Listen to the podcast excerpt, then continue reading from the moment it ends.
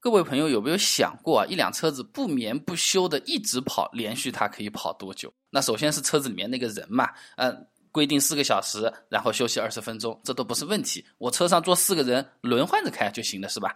那我们还是要从车子本身来看。那首先呢，我们要看的就是车子一直开不休息，它能够开多久？那么先要看看的就是发动机和车身的各个部件，它有多长的耐久了，对吧？那车子长时间运行，我们最有可能担心的就是发动机烧掉了嘛，太热了嘛。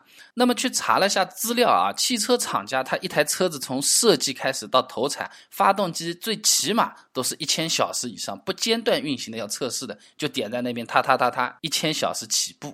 然后的话呢，厂家会对这车子的底盘进行整体的测试，哎，就很有意思，像蹦蹦床一样放在那边反复来回的这么去颠啊，这颠呢一颠就是四十五天啊，人是肯定散架了，车子它就是要这么测试，还没完，四万公里结构耐久测试，然后呢变成车子之后。要有四十万公里的道路模拟试验上去开，然后呢，两百万公里的常规耐久试验，整个过程都是非常非常严格的。我们平时开车，哪怕是长途自驾游，从中国开到西伯利亚，也不至于发生这么长的公里数。所以，我们普通生活上意义来说，就是想开多久就开多久。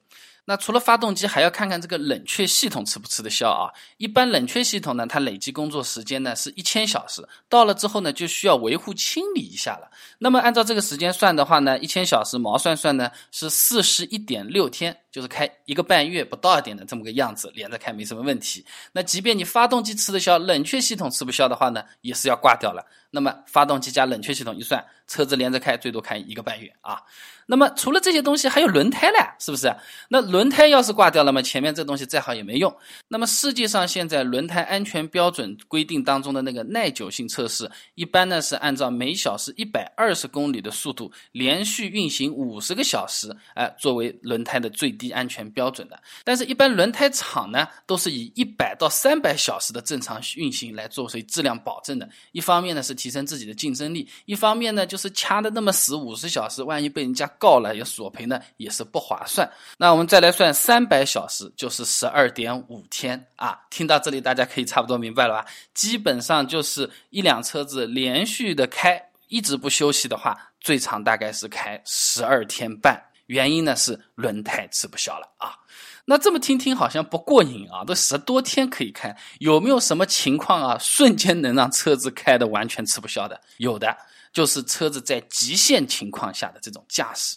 那什么叫极限情况呢？就是整个车子的动力系统都是在最大输出的状态。比如说，我就是油门踩到底，连着在那边开，大概能开多久呢？那民用车在设计的时候不太会考虑这种极限工况啊。那基本上不要说是什么几十个小时了，两三个小时。三四个小时，它排气就会过热，ECU 就会报警，电脑嘛降低发动机输出，轮胎嘛过热，胎压嘛过高，水温嘛过高，发动机嘛开锅，哎，几小时有可能就会发生这种情况。那凡事也总是有例外啊，能在这种。极限工况下还能连续跑几十小时的，全世界有个很有名的比赛，叫做勒芒二十四小时耐力赛啊！他这个真的是非常可怕的啊！我上次看了个视频啊，这驾驶员的头啊都要在头盔外面装个架子，全部都给你固定好，头都不怎么能转的，就是怕不停的开车左右晃来晃去啊，这个脖子都会吃不消了，脖子都要被拧断了。我看看着也算是比较有意思啊！往往这个勒芒二十四小时能拿到比较好名次的车子。我往往会觉得这个车子特别的耐用啊。那我在朋友圈看到人家在晒娃，往往跟一句“岁月是把杀猪刀，自己长什么样子了啊”。但其实对于车子来说，岁月也是把杀猪刀。刚才我们听听，好像车子连着开可以开挺久的，但是也是经不起时间长、岁月蹉跎啊。所以说，车龄比较大的车子，自驾游啊，上高速之前去检查一下哪些部件是老化的，需要更换维修的话，还是非常有必要的啊。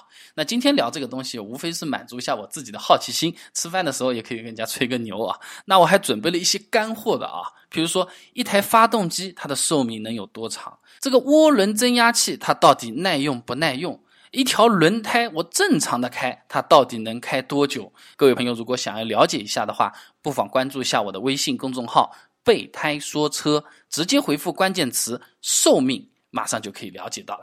那我们这个微信公众号呢，每天都会给大家推送一段超过六十秒的汽车使用小干货，文字版、音频版、视频版都有的。大家可以挑自己喜欢的啊。那一个发动机它到底可以用多久？这涡轮增压器或者说涡轮增压车它到底耐用不耐用呢？哎，我这轮胎多久换一次啊？各位朋友想知道的话，很简单，手机打开微信，直接搜索公众号“备胎说车”，回复关键词“寿命”就可以了。备胎说车，等你来玩哦。